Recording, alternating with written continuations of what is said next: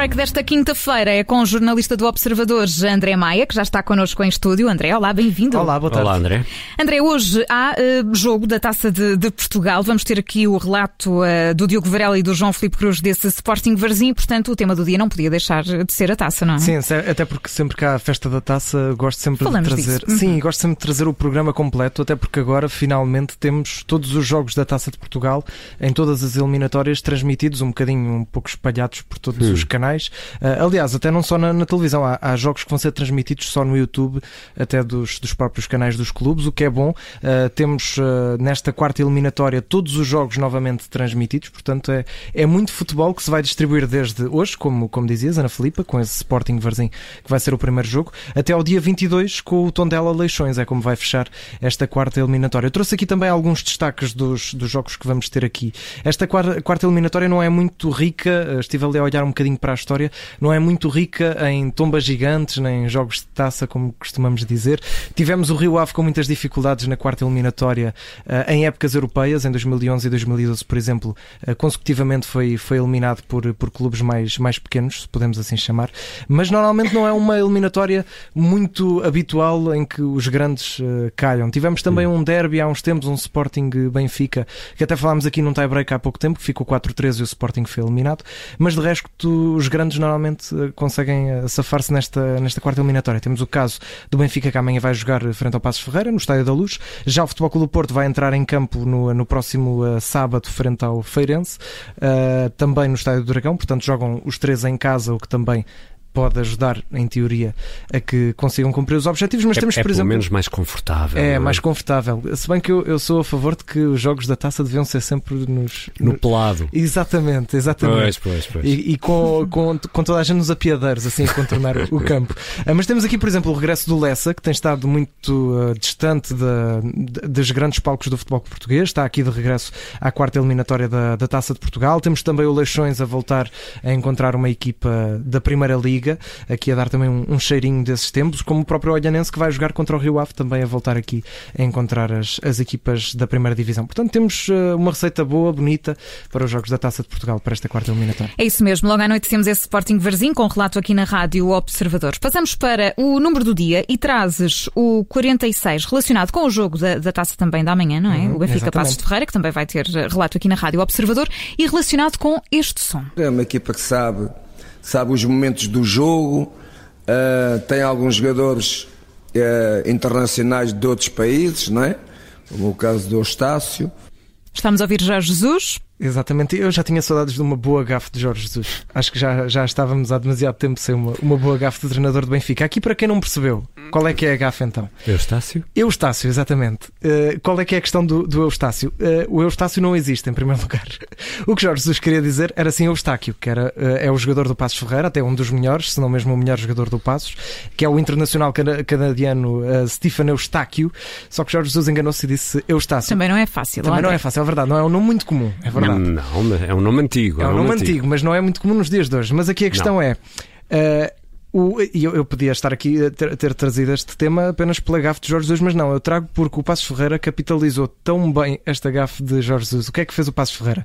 Pegou no nome Eustácio, estampou em várias camisolas e neste momento estão à venda na loja online do Passos Ferreira várias camisolas com o nome Eustácio e com o número do Eustáquio, o 46.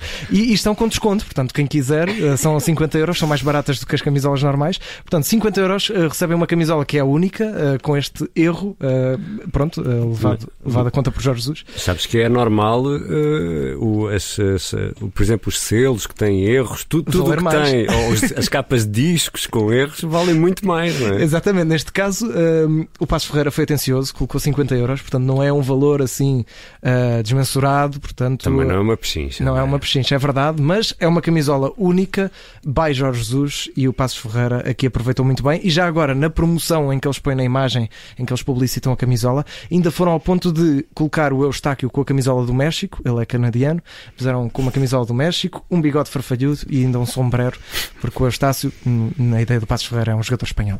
Pronto. Pode ver esta, esta imagem, esta promoção no, no Twitter do, do Passos de, de Ferreira. E não sei se isto pegar moda, também podemos fazer t-shirts. Nós que passamos tantas horas em direto também às sim, vezes. Acho que Enfim. Sim. Eu sou a favor disso. Uh, sim, eu não me lembro assim de nenhuma. Nada, nada. Ora, vamos passar para a memória do dia, precisamente. É melhor. Há 12 anos, o que é que acontecia, eh, André? Aqui um incidente que trazes hoje. Sim, um incidente que escalou quase até ao, ao setor político, mas que aconteceu dentro das quatro linhas. Neste caso, dentro da grande área, quase dentro da pequena área da República da Irlanda. Estávamos em novembro de 2009, neste caso 18 de novembro, não é?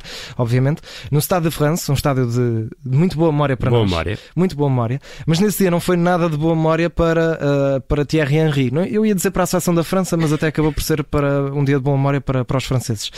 Falo do, do playoff, temos tanto falado de, de playoffs, falo do playoff de qualificação para o Mundial 2010, em que a Irlanda estava a vencer por 1-0, eh, já no prolongamento, estava bem encaminhada para levar as coisas para os, os penaltis, e de repente lá há lá um lance em que há um cruzamento e o Thierry Henry recebe a bola com o braço, mas mais do que uma vez. Aquilo não foi uma mão, uma mãozinha casual, foi uma mãozona dentro da grande área, ajeitou muito bem, recebeu a bola com o braço e depois assistiu o William Gallas que marcou o golo que deu na altura o da França para o Mundial 2010 e que foi envolto eh, completamente em polémica. Isto ficou conhecido como o incidente da mão da Gália. Uh, houve muita gente que falou da mão de Deus do, do Maradona, mas esta é, não. A mão de Deus já tinha, já tinha dono. Sim, já, é? já estava com, com a patente, mas esta aqui não foi tão acarinhada como a, como a do, do Maradona. Aquilo teve muitas consequências. A principal foi os protestos que se seguiram uh, nos, nos, dias a seguir. Uh, a Associação de Futebol da Irlanda chegou mesmo a fazer um apelo formal à FIFA para que o jogo fosse repetido, para que, no fundo, pudesse ser corrigida esta, esta injustiça e esta ilegalidade. Na altura não havia vídeo-árbitro, muito jeito teria dado aos irlandeses. Foi feito esse apelo, isto chegou a estar até no Parlamento, a ser falado não só no Parlamento francês, como também, uh, em, uh, como também na Irlanda, mas a FIFA acabou por não. achava que ia abrir um precedente que, depois poderia ser bastante grave, acabou por não repetir o, jogo e a França foi para o Mundial e, e, acabou por não, não valer muito, porque foi eliminada na fase de grupos e teve uma das piores prestações de sempre e que, e que deu ainda mais protestos depois, porque os jogadores até fizeram greve depois, no entretanto, na África do Sul.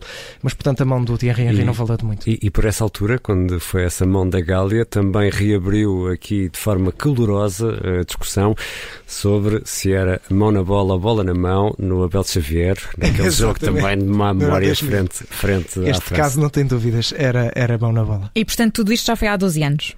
Tudo isto já foi há 12 anos. Pronto. Eu lembro-me perfeitamente disto acontecer nos jornais, mas assim, já há 12 anos. É assim que terminamos o tie-break desta quinta-feira com o jornalista do Observador André Maia. Obrigado, André. Até Obrigado, já. Até Bom já. trabalho.